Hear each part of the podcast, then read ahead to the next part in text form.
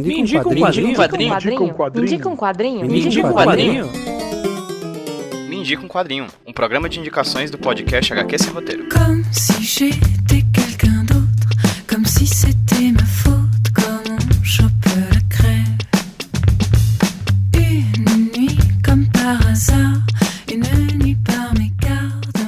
pessoal, como é que vocês estão? Aqui quem fala com vocês é o Pedro, trazendo pra vocês mais um Me Indica um Quadrinho, podcast de indicações de leituras aqui do HQ Esse Roteiro Podcast. Você já sabe, o Me Indica um Quadrinho é um podcast quinzenal que pode se tornar semanal com o seu apoio. Você pode dar um pulinho lá no catarse.me barra HQ Sem Roteiro ou no padrim.com.br barra HQ Sem Roteiro e apoiar a gente com qualquer valor que você puder. No Padrim a partir de um real, Catarse a partir de cinco reais. Com as metas um pouco mais altas batidas, a gente consegue, por exemplo, lançar um Indica um Quadrinho por semana, já que a gente já tem muita demanda, a gente já tem muitos programas gravados, viu galera? Já tem aí uns bons meses adiantados de gravações de indicações aqui pra vocês. E a indicação de hoje não é minha, como vem sendo nos últimos tempos. A indicação é de um grande amigo, um cara que cujo trabalho eu admiro bastante, admiro ao ponto de inclusive já ter indicado o trabalho dele em um Me Indica um Quadrinho. A indicação de hoje é de um artista, de um quadrinista, o Marcos Casiri. Se você não lembra do nome dele, eu indiquei há um tempo atrás a coletânea de quadrinhos Liget, que ele lançou aqui no Brasil e lá na Escócia. Ligat foi lançado aqui no Brasil pela editora Incompleto, um quadrinho muito bacana, cuja indicação vai estar linkada aqui no post desse podcast lá no site do hqsemroteiro.iradex.net. E hoje é interessante porque o Marcos vai indicar um quadrinho que o inspira, um quadrinista que o inspira a fazer os quadrinhos dele. É, o trabalho dos dois dialoga bastante e ele vai falar um pouco sobre isso na indicação que tá vindo já já. Ele vem falar sobre a HQ Intrusos, originalmente chamado de Killing and Dying, lançado lá, lá fora e lançado aqui no Brasil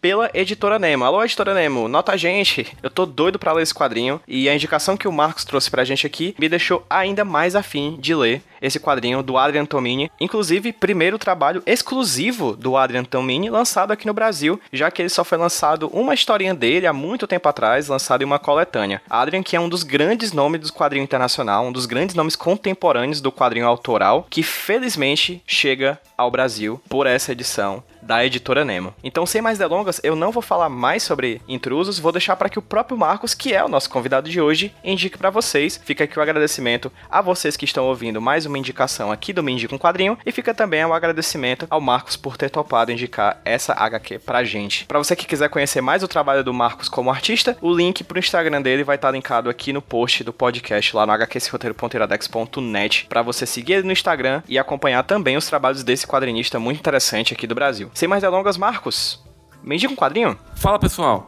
aqui é o Marcos Case e eu tô aqui hoje para indicar para vocês a Intrusos, HQ do Adrian Tomini, que saiu aqui no Brasil em março de 2019, agora há pouco, pela editora Nemo. Essa HQ saiu lá fora com o nome Killing and Dying em 2015 ainda.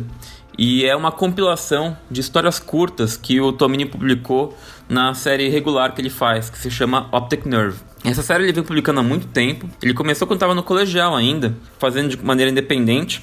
Ele foi publicando ao longo dos anos e melhorando como desenhista, como contador de histórias, como roteirista. E até que ele chamou a atenção da Drawn Quarterly, que é uma editora canadense de quadrinhos muito, muito boa também. E eles começaram a publicar a Optic Nerve no selo deles. Então, de tempos em tempos, ele faz uma coletânea das histórias que ele, que ele publica. Ele faz majoritariamente contos, é, só fez uma história mais longa até hoje. E, e, aliás, é um formato que eu gosto muito, esse formato de contos, que ele trabalha muito bem. O Tomini, ele, ele se especializa em encontrar momentos é, no dia a dia da vida das pessoas que são bem banais até se você olhar o que acontece, só que do jeito que ele conta, acaba querendo dizer muita coisa. Ele é, é especialista, eu, eu diria, em achar coisas que não estão na história, mas que têm um peso muito grande. Essas histórias compiladas aqui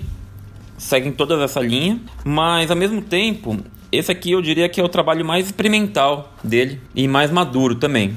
Não é necessariamente o meu preferido, pessoalmente, mas é um que eu acho muito bom, como todos os outros dele, e eu acho particularmente uma, uma boa escolha para ser o primeiro trabalho dele de peso lançado aqui. Antes só tinha saído uma história dele numa coletânea no final dos anos 90 ainda, que saiu pela Conrad, que chama Comic Book. Uma história muito legal, mas, mas por enquanto tinha sido só isso. Eu não vou falar sobre cada história, porque são seis histórias, mas eu vou dizer que todas elas têm essa pegada de achar coisas pequenas na vida de, de pessoas, de personagens bem distintos um do outro, e chama atenção para algumas coisas. A primeira é que algumas das histórias, a maioria das histórias, tem a ver com paternidade, de uma maneira ou de outra, que é uma coisa pela qual o, o autor, Tomini, estava passando quando ele começou a trabalhar nessas histórias. Hoje em dia ele é pai de duas meninas, mas quando ele começou a escrever, ele tinha acabado de ter a primeira filha. Então foi uma mudança grande na vida dele, de, de muitas maneiras, e é algo que se reflete tanto no conteúdo quanto na forma como ele ele conta as histórias, se você for comparar com as histórias mais antigas dele. É, outra coisa é que todas as histórias se passam na Califórnia Central, onde ele nasceu e viveu a maior parte da vida,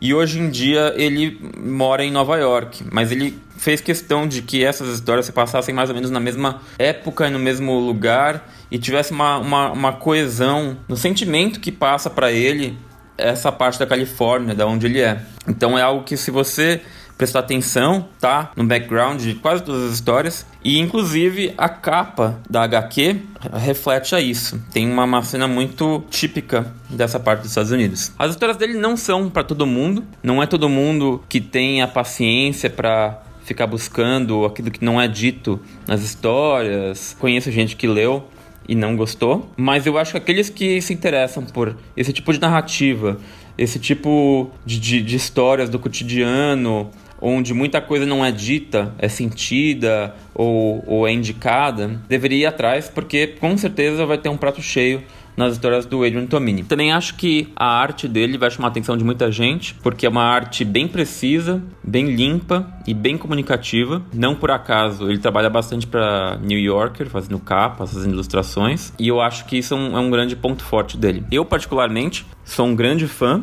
eu tenho tudo que ele publicou até hoje, inclusive no meu próprio trabalho. Eu tenho uma, uma série de HQ também que eu faço, que segue os moldes da Optic Nerve, a Liget. Eu também conto, tento contar histórias do cotidiano, tento buscar essa sensibilidade que ele tem que sempre falou muito comigo. Inclusive, os quadrinhos dele foram uma grande parte do que me fizeram começar a fazer os meus próprios quadrinhos. E recentemente, inclusive, uma amiga minha leu a Intrusos e o namorado dela perguntou o que, que, parece, e ela falou: Ah, parece uma, uma história do Marcos. É o que eu tomei como um grande elogio. Apesar de eu ter consciência de que estou bem longe dele ainda. Essa edição da Nemo tá bem legal. Ela é muito parecida com a edição estrangeira que eu tenho. É mesmo formato, mesmo tipo de papel, um papel couché bem gostoso de, de sentir. A diferença é que a minha edição é capa dura a edição aqui saiu com capa mole. E a, capa, e a, edição que eu tenho tem uma capa externa também de, de acetato, que é bem bonita. E aqui acabou saindo sem isso. Mas fora isso, é, o projeto gráfico é o mesmo, muito bonito, muito legal e vale a, vale a sua compra. É, você pode comprar intrusos praticamente todas as lojas do ramo, lojas online, mas eu também vou deixar aqui o meu apelo para que se você puder, se tiver perto de você, uma loja de quadrinhos especializada, vai comprar lá, porque é sempre mais legal, você conhece outras coisas, você troca ideia com as pessoas que trabalham lá. É um espaço que a gente tem que valorizar. E é isso. Muito obrigado por ouvirem e espero que vocês gostem. Glisse entre